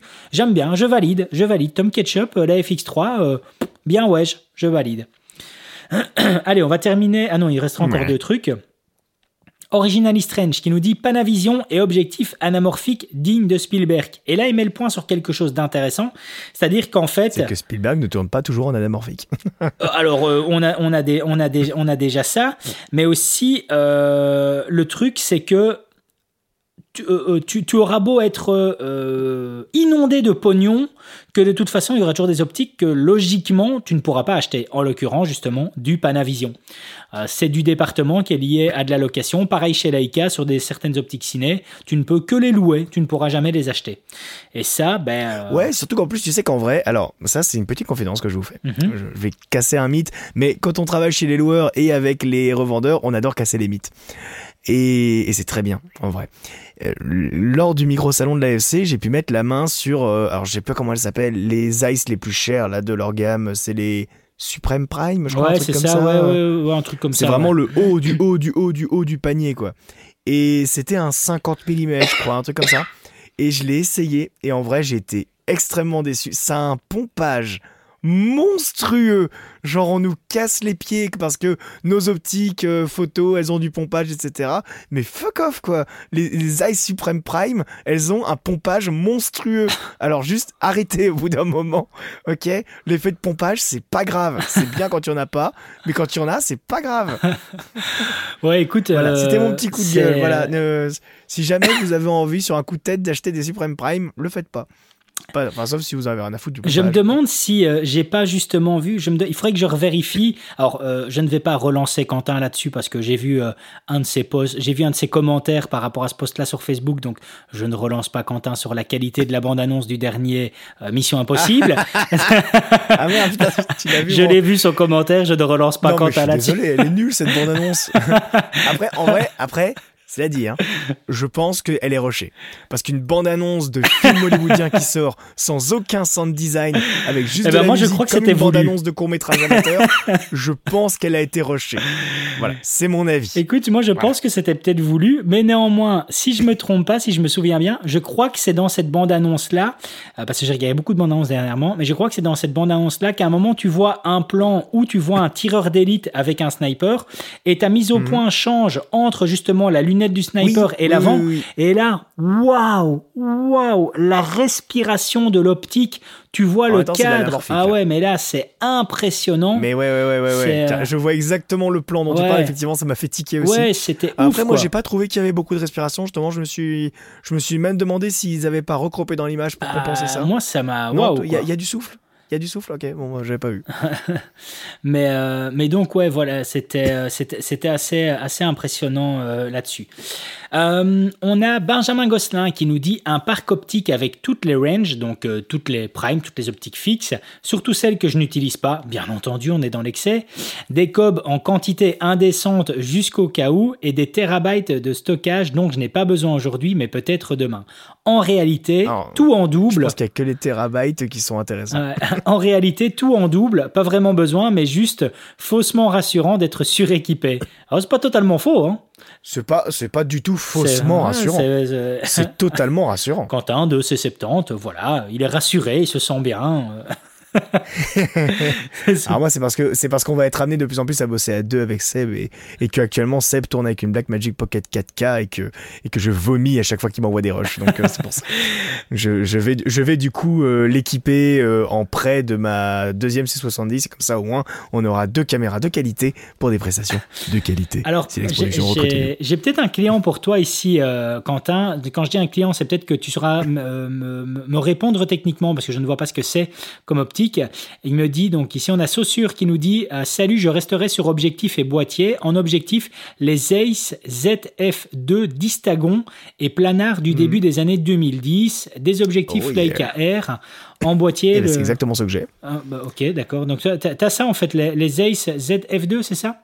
Ouais, alors les ZF2 c'est pour euh, Nikon et ZE2 c'est pour Canon. Ah ok, d'accord, alright, d'accord. Et donc ça par contre c'est des optiques qui datent d'il y, euh, y, y, y, a quasiment euh, ouais, 10, ça ans date, Ça date du début des années 2000, je crois que tu vois le 15 mm là que j'ai acheté, il me semble qu'il est sorti en 2010-2012 dans ces eaux-là. Ok, d'accord. Donc c'est assez récent en vrai, hein. c'est assez récent, donc optiquement elles sont vraiment pas mauvaises. Bon, sauf le 50, le 50 mm 1.4 planar c'est une blague. Euh, ne l'achetez jamais au-dessus de 300 euros, il ne vaut pas plus que 300 euros. Ok. Mais, euh, mais hormis celui-là, tous les autres sont vraiment chouettes. Là, tu vois, par exemple, je me, je me tâte vraiment à acheter le 85. Il y a un mec là sur le bon coin qui le vend à 700 balles. Non, prends, je me tâte à acheter. le 85 en monture EF de Canon. Je suis en train de le. Ah, J'aimerais beaucoup, mais il n'est pas à 700 balles. il est pas J'aimerais beaucoup le, 85 Canon EF. Moi, je l'aime énormément. Euh, déjà, je l'aime parce que quasiment personne n'est au courant de son existence. Bah oui, je crois que ça doit être la dernière optique EF qui est sortie avant, avant le EOS R. C'est ça. Ou juste après le EOS R et euh, elle est excellente. Elle a, une stabilisation optique surtout. Ça c'est ouf quoi. Ça c'est ouf. Elle a une stabilisation optique, elle a euh, focus ultra rapide et tout. Euh. Non, vraiment vraiment bien. Mais pour revenir aux Ace, je crois que c'est le 50 mm qu'ils ont c'est le 50 mm qu'ils ont annoncé comme étant techniquement parfait là, le Otus 50 mm, c'est possible, je ne sais plus exactement c'est lequel que Zeiss déclare comme étant l'optique la plus parfaite au monde. Je ne sais plus c'était quoi. Euh. Non, alors c'est pas Zeiss qui l'ont dit, c'est DxOMark. Ah oui, DxOMark, ouais. Qui l'ont nommé, qui l'ont effectivement mis tout en haut de leur classement. Ok, d'accord. Mais aussi qui coûte euh, plus de. On est dans les 4000, non Quelque chose comme ça Je sais plus les prix je de sais Pas, je sais pas. C'est pas si abusé pour du Zeiss, mais euh, c'est cher. Euh, les objectifs Leica R, comme il le dit, alors euh, moi j'ai longuement hésité à un moment en tout cas à faire un investissement, je parle vraiment d'investissement en disant ça, euh, sur une série R de même numérotation, etc., même génération, enfin bref, la totale pour être certain d'avoir vraiment un set parfait. Et puis je me suis dit non, euh, je vais pas le faire, mais à un moment j'ai long, longuement décidé. Donc ça c'est quelque chose que j'ai failli en tout cas débourser euh, plusieurs milliers d'euros pour. Et il nous dit en boîtier le Leica SL2S, le Canon R7, bonne continuation. Merci beaucoup. Le SL2, alors je sais pas si c'est... SL2 Ouais, le, c'est des moyens formats, ça, je crois. Non, non, je Alors déjà, de base, les gens n'achetaient pas du Leica en appareil photo. Vous êtes fou, quoi. Bah, euh, non, je, non. ouais, si, c'est ça, hein, un appareil sans miroir, un boîtier hybride qui utilise un capteur plein format. Non, ouais, et, 24, et, tu sais faire de la vidéo avec, parce que je crois qu'Atomos a fait une mise à jour maintenant et ah t'as du ProRes RAW avec. Donc, euh, David, à un moment, on ne, filme pas avec du Leica. ouais, écoute, on fait ce qu'on veut, on a de l'argent. à toutes les tendances, euh, toutes les tendances cheloues de notre audience, mais au bout d'un moment, les gens, mettez-vous des limites, s'il vous plaît. Respectez-vous. ben, écoute, non, non, euh, Leica, Leica, c'est, je conspue cette marque. J'aime beaucoup leurs anciennes optiques leurs optiques vintage ou un peu de cachet, etc. Mais juste, en fait, faut qu'ils arrêtent de faire des boîtiers, les gars. C'est juste, leurs prix sont indécents, leur capteur, c'est du capteur Sony, donc je vois vraiment pas pourquoi est-ce qu'on paierait plus cher pour avoir un capteur Sony. Enfin, je, je, ne comprends pas. Mais parce qu'après, ils arrivent des fois avec euh, des innovations techniques, et pour, en tout cas, en avoir discuté de temps en temps avec mon ami Steve de Déclic Numérique, euh, qui reste un peu pour moi euh, la, la, Bible photographique, ils avaient fait, par exemple, dernièrement, alors je ne sais plus leur nom, mais un full capteur monochrome. Euh, je ne sais plus c'était quoi le, nom qu'ils ont fait. Et donc là, par contre, il était une résolution aussi de 50 millions de pixels, mais sur base de euh, un full capteur monochrome, ce qui fait que tu avais un détail mhm. dans l'image et que c'était hyper impressionnant. Donc techniquement, tu avais une prouesse qui était présente. Tu avais une prouesse qui était, qui, était présente. Et, euh, et je crois qu'en effet, à mon avis, Leica, c'est un peu comme, comme euh, comment dire, comme, euh, comme des préférences. Donc, c'est-à-dire, en effet, soit t'aimes ou soit t'aimes pas.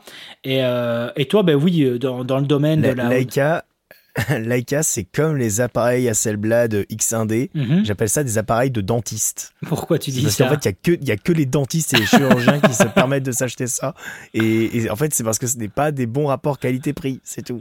Ou Lenny Kravitz. C'est très cher, c'est très cher et, et la qualité n'est pas là. Je suis désolé.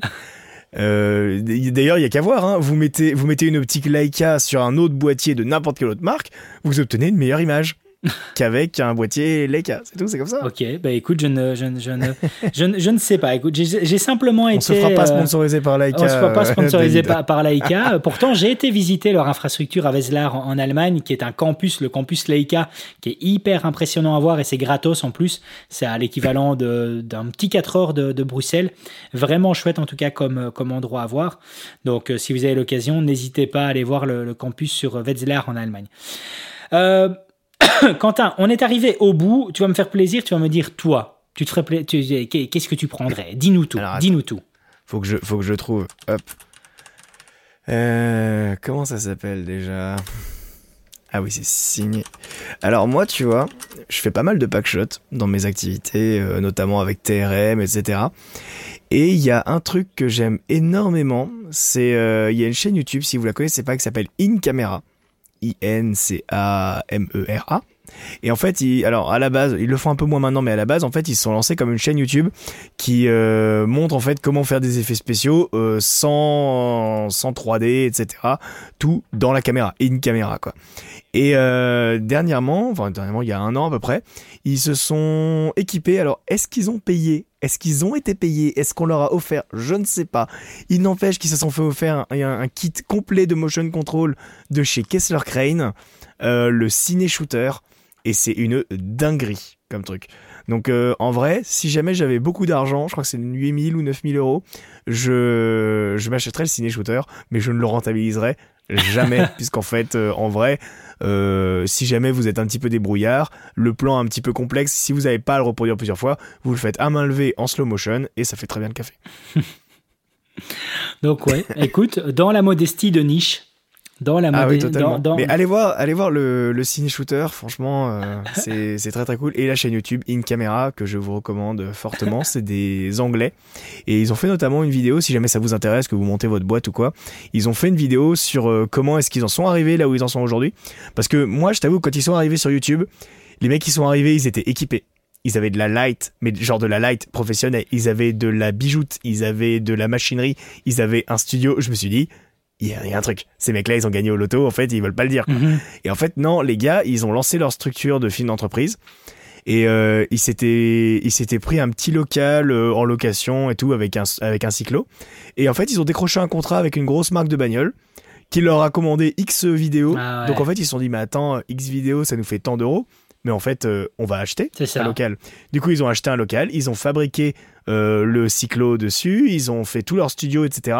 Et en fait, ils se sont totalement financés leur matériel, leur studio, etc. avec un seul client. C'est ça. Et derrière, ensuite, ils ont continué à bosser avec lui et bosser avec d'autres clients parce qu'ils s'étaient équipés, etc. Ouais. Et euh, c'est vraiment hyper, hyper intéressant. Ils ont fait toute une vidéo où ils détaillent comment est-ce qu'ils ont fait ça. Et dans la même veine, pour ceux qui veulent aussi lancer leur business, vous avez la chaîne euh, norvégienne, je crois, de Andiax. Ouais. Qui, euh, qui a toute une série sur comment, lancer, comment est-ce qu'ils ont lancé leur boîte de prod et tout. Et rien que parce que c'est des Norvégiens qui prennent la peine de parler en anglais, je trouve ça cool. Ouais, rien ouais, que pour ça, ça mérite le respect. Mais tu, tu sais que ça, c'est un peu euh, mon histoire, hein, moi. C'est-à-dire que moi, par exemple, donc j'étais en indépendant complémentaire, donc je travaillais en après-journée, les week-ends, etc. dans, la vidéo parce que c'était pas mon, métier tous les jours. Puis ça a, peu, ça, a peu ça a pris un peu d'ampleur, etc. Et puis en fait, ce qui s'est passé, c'est qu'à un moment, je me suis retrouvé face à un client qui m'a proposé, euh, qui m'a proposé en fait un contrat qui était de mémoire dans les euh, 48 000 euros hors TVA. Et en fait, bah, ça a été mon déclencheur. Je me suis dit, allez, balèque, j'ai remis mon préavis et euh, j'ai remis ma démission parce qu'en fait, ben voilà, j'avais euh, entre guillemets euh, ma mon année, ma première année qui était euh, qui était plus ou moins assurée euh, dans le sens où ben, j'avais ça qui était déjà présent de base et euh, le reste serait euh, serait, enfin voilà, le, le reste qui arriverait aussi petit soit-il fait de toute façon que j'allais m'en sortir financièrement parlant sur la première année. Donc moi, ça a été sur base d'un client aussi euh, qui a fait que voilà, je, me suis totalement lancé et euh, je ne vais pas cacher que ça facilite quand même un peu les choses en tout cas. Donc, euh, ouais, ça, ça facilite les choses. Euh, et donc, c'est tout. Tu n'irais pas forcément plus loin. Tu t'arrêterais à ça. Tu n'as pas. euh, si, la, Bah après, la le reste, je suis- Je suis 605. déjà bien équipé. Après, je suis en train, je suis en train de faire le calcul. Là, euh, on est quand même sur un petit euh, 8700 dollars hors taxe, tu vois. Ouais, ouais, C'est quand, quand même un beau petit billet. Hein. un beau, un beau, un petit billet. Ben donc, tu- Non, après peut-être euh, peut-être en light effectivement. Euh, mais tu vois pour le coup, je prendrais plus de petites lights. Tu vois genre euh, des petites lights à 300, ok. 500 watts, grand grand maximum et encore 500 watts, euh, c'est déjà c'est déjà trop. Mais tu vois, je prendrais plusieurs petites lights à 300 watts parce que c'est quand même bien pratique et surtout j'achèterais énormément de batteries.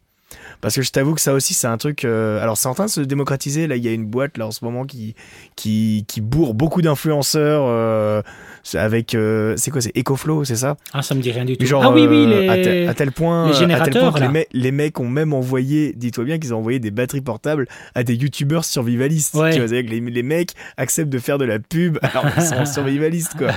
Et, et donc, EcoFlow, effectivement, ils sont arrivés et ils ont mis un gros coup de pied dans la fourmilière parce que ceux qui suivent un petit peu ma chaîne YouTube, vous avez peut-être vu que sur mes tournages, en général, on fait des tournages de nuit, en pleine campagne, etc. On n'a pas de réseau, enfin, pas de, pas de, d'électricité. Et pour brancher les lights, jusqu'à maintenant, en fait, on louait un diabolique. En fait, c'était un truc qui a été fabriqué par des Français, qui est en fait ni plus ni moins que des grosses batteries, en fait, foutues dans une pellicase et qui sortaient du 220 volts avec une prise. Et le problème, c'est que Diabolique, euh, à la location, c'était 90 euros par jour, je crois, un truc comme ça. Et à la vente, c'était euh, c'était 9000 euros. Ah putain, ok. Donc là, quand eux, ils sont arrivés en proposant exactement la même chose, trois fois moins cher, t'es en mode Ah oui, ah oui, effectivement. Ok. ok.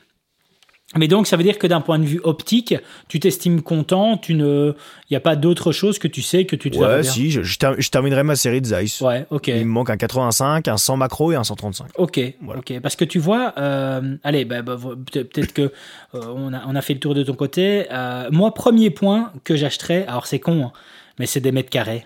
C'est un studio en fait, un studio. Ah oui, j'avoue, ouais, oui, oui, ouais, c'est ça, un 200 mètres carrés, tu vois, un 200, un, Je l'ai dit, un- je l'ai dit tout à l'heure, effectivement, Ouais. si jamais j'avais gain illimité, j'achèterais Ah, clairement un 200 une, carrés, une, petite, une, une petite maison, genre une ferme, tu vois, un corps de ferme avec euh, des dépendances pour euh, me Ah ouais, faire un avec petit ta studio grange, et ta tout. grange studio, ouais, ouais, c'est. Là, ça serait bien. Moi, c'est le. avec une petite grange avec 6 mètres de hauteur sous plafond. Ouais, c'est ça. Al- Alors, je m'estime déjà heureux de, de ce que j'ai par rapport euh, à une personne comme toi, qui- c'est-à-dire qui vit en Ile-de-France à l'heure actuelle et où le prix du mètre carré est bien plus élevé, en tout cas, que ici euh, en Belgique, là où je vis. Donc, je m'estime déjà très heureux, en tout cas, d'avoir ce que j'ai là à, à- à disposition.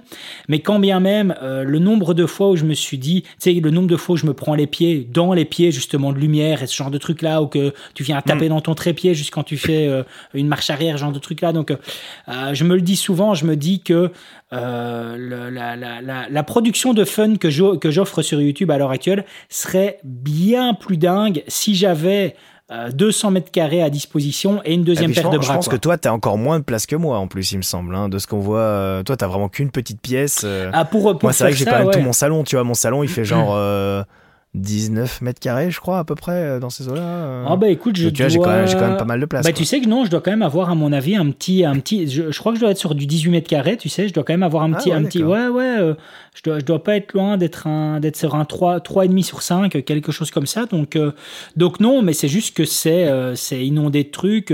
Je perds déjà un peu plus d'un mètre de profondeur avec, avec des meubles et avec mon, mon arrière-fond dépliable, ce genre de trucs là. Donc, donc voilà. Mais bon, ça c'est euh, première chose, des, des mètres carrés. Et puis sinon après, alors c'est con, hein, euh, vous allez peut-être vous moquer de moi, mais euh, ben, la série de, d'optique fixe en Sigma ouverture 1.4. Alors c'est, c'est, c'est con, hein. c'est très con, mais ouais, c'est- ça j'aimerais bien.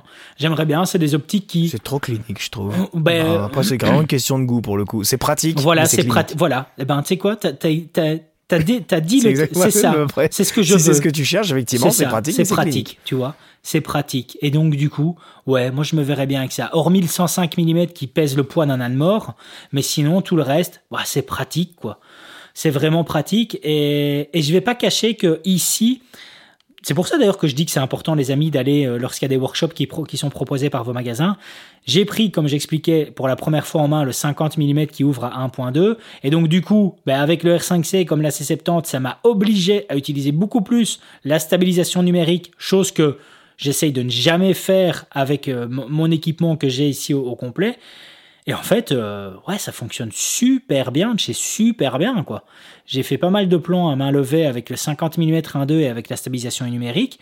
Malgré crop au niveau du capteur, moi je vois rien de, de, différence dans la qualité de mon image et, euh, et j'ai pas de, d'effet de, de, gélatine ou de d'image qui se qui se déforme sur les côtés alors l'effet jello. ouais, voilà l'effet jello j'ai pas j'ai pas ça donc euh, donc voilà, la, série de Sigma 1.4, elle est, elle est pas stabilisée, mais par contre, elle est pratique. Voilà, elle est, elle est pratique. Et donc, ouais, moi, je me verrais bien, en tout cas, euh, avec ça, avec cette série d'optiques. Euh, et puis, pour le reste, écoute, ouais, en, niveau cam, c'est pas que je.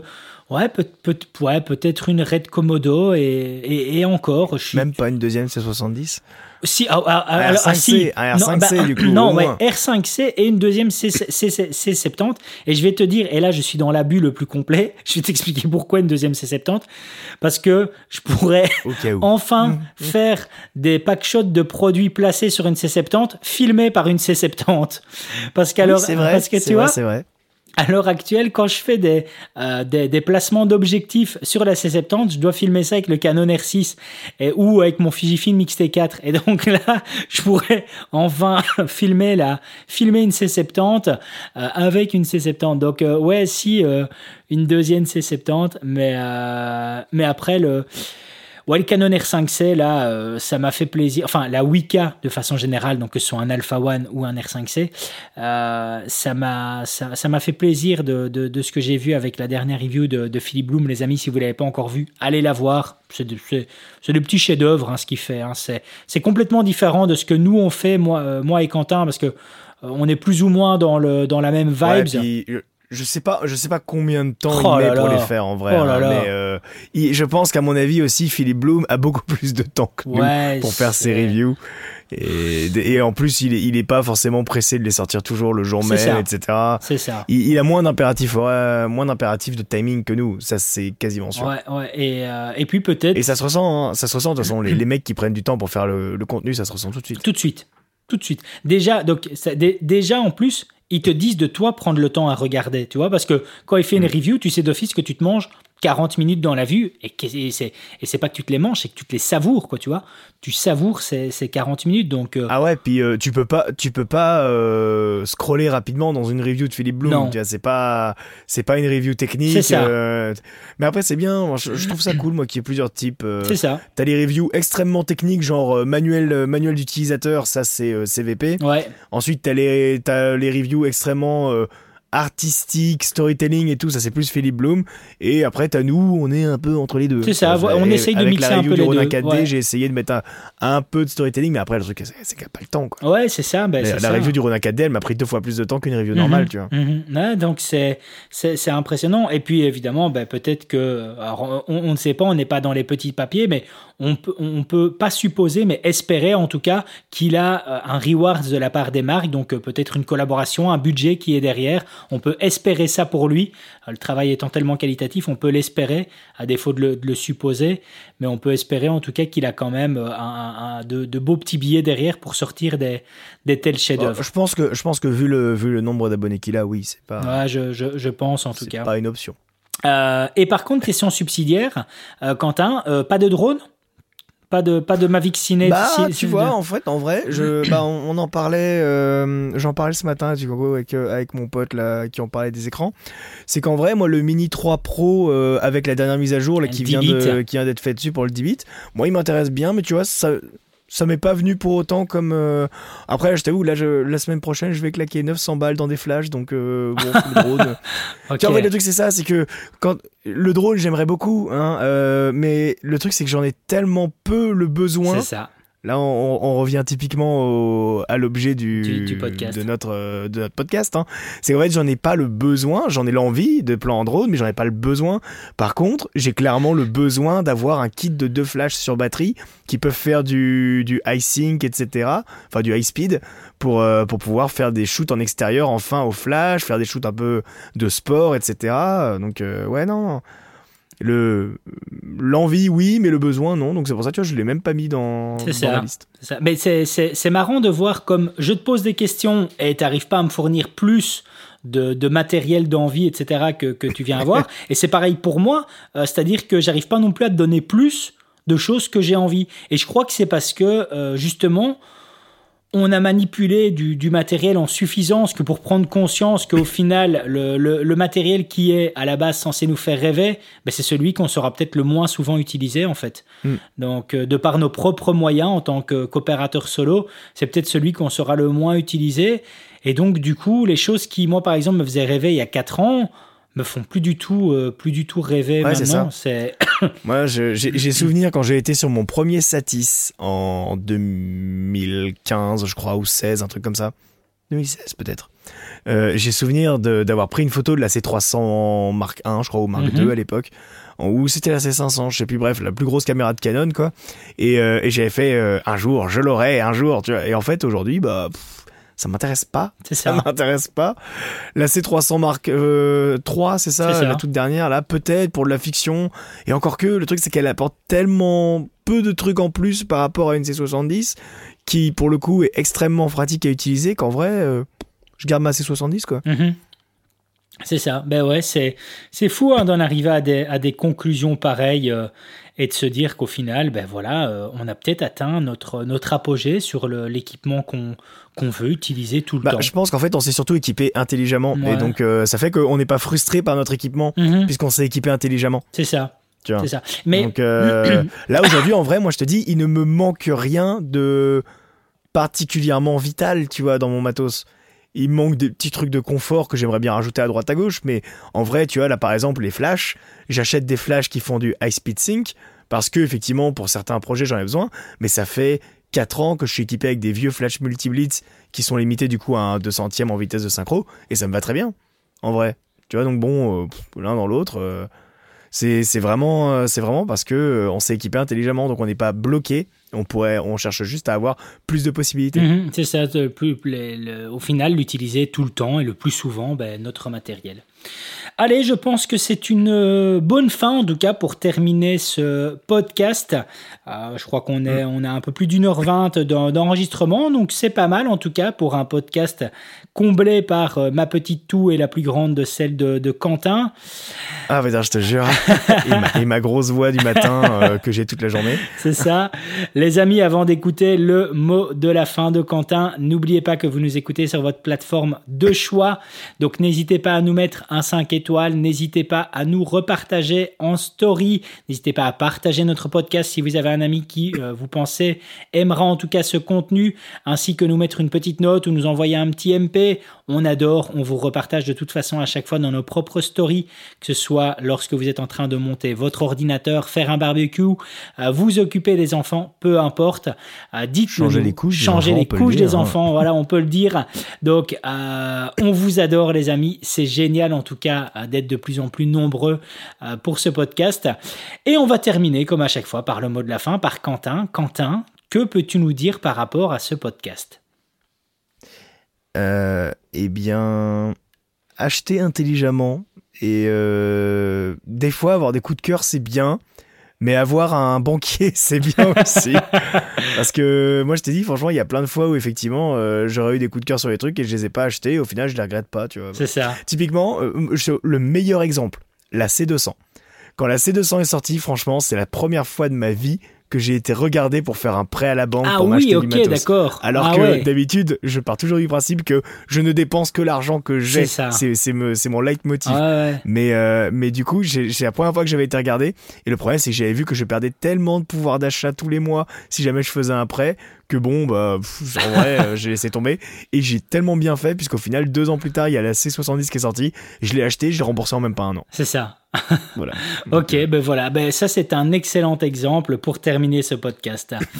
Bon allez les amis. Donc ouais le, le, le peut-être si on devait résumer un mot de la fin ne dépensez que l'argent que vous avez. Ouais, ne dépensez que voilà. l'argent que vous avez. Parce que on a, on a une passion, ne l'oubliez jamais, la vidéo, on a une passion qui coûte cher. extrêmement ouais. chère. Bordel, Et toutes sans les fin, autres passions à côté, fin. franchement, c'est n'importe quoi le prix des les, les, les, les, gars qui font genre de la pêche ou même euh, du, je sais pas moi du sport, du foot, du basket ou quoi. Ça coûte tellement rien. Oh la pêche, matos, la, la, la, pêche, je suis choqué. aller, oh. Mais le foot, Oui, je non, mais bien sûr, mais pour du matos très haut de gamme. Mais nous, t'as vu le prix que ça coûte, le matos très haut de gamme nous c'est Nous, c'est à plusieurs dizaines de milliers d'euros, le matos très haut de gamme. Je confirme. je confirme. Donc, euh, le matos de compète, tu vois. Donc, en vrai, euh, pff, franchement, il y a. on n'est pas dans le, on n'est pas dans le meilleur secteur. Ne dépensez que l'argent que vous avez. Déjà, c'est c'est le meilleur moyen déjà de pas piquer du bec euh, dans l'eau et de garder un peu les pieds sur terre à chaque fois. Mais continuez de rêver, les amis, c'est ce qui vous permettra de peut-être, en tout cas, arriver vraiment à vivre de votre passion. Si en tout cas vous écoutez ce podcast et que vous êtes toujours dans une passion et peut-être l'espoir de pouvoir en vivre, rêvez en tout cas, c'est super important. Ce sera une de vos premières motivations. Allez, Ouais, mais ne vous pressez pas trop. ne vous prenez, prenez le temps, prenez le temps. Les amis, passez une bonne fin de journée, début de journée, fin d'après-midi, de soirée, tout ce que vous voulez, et on se dit rendez-vous la semaine prochaine. Ciao, ciao. Ciao.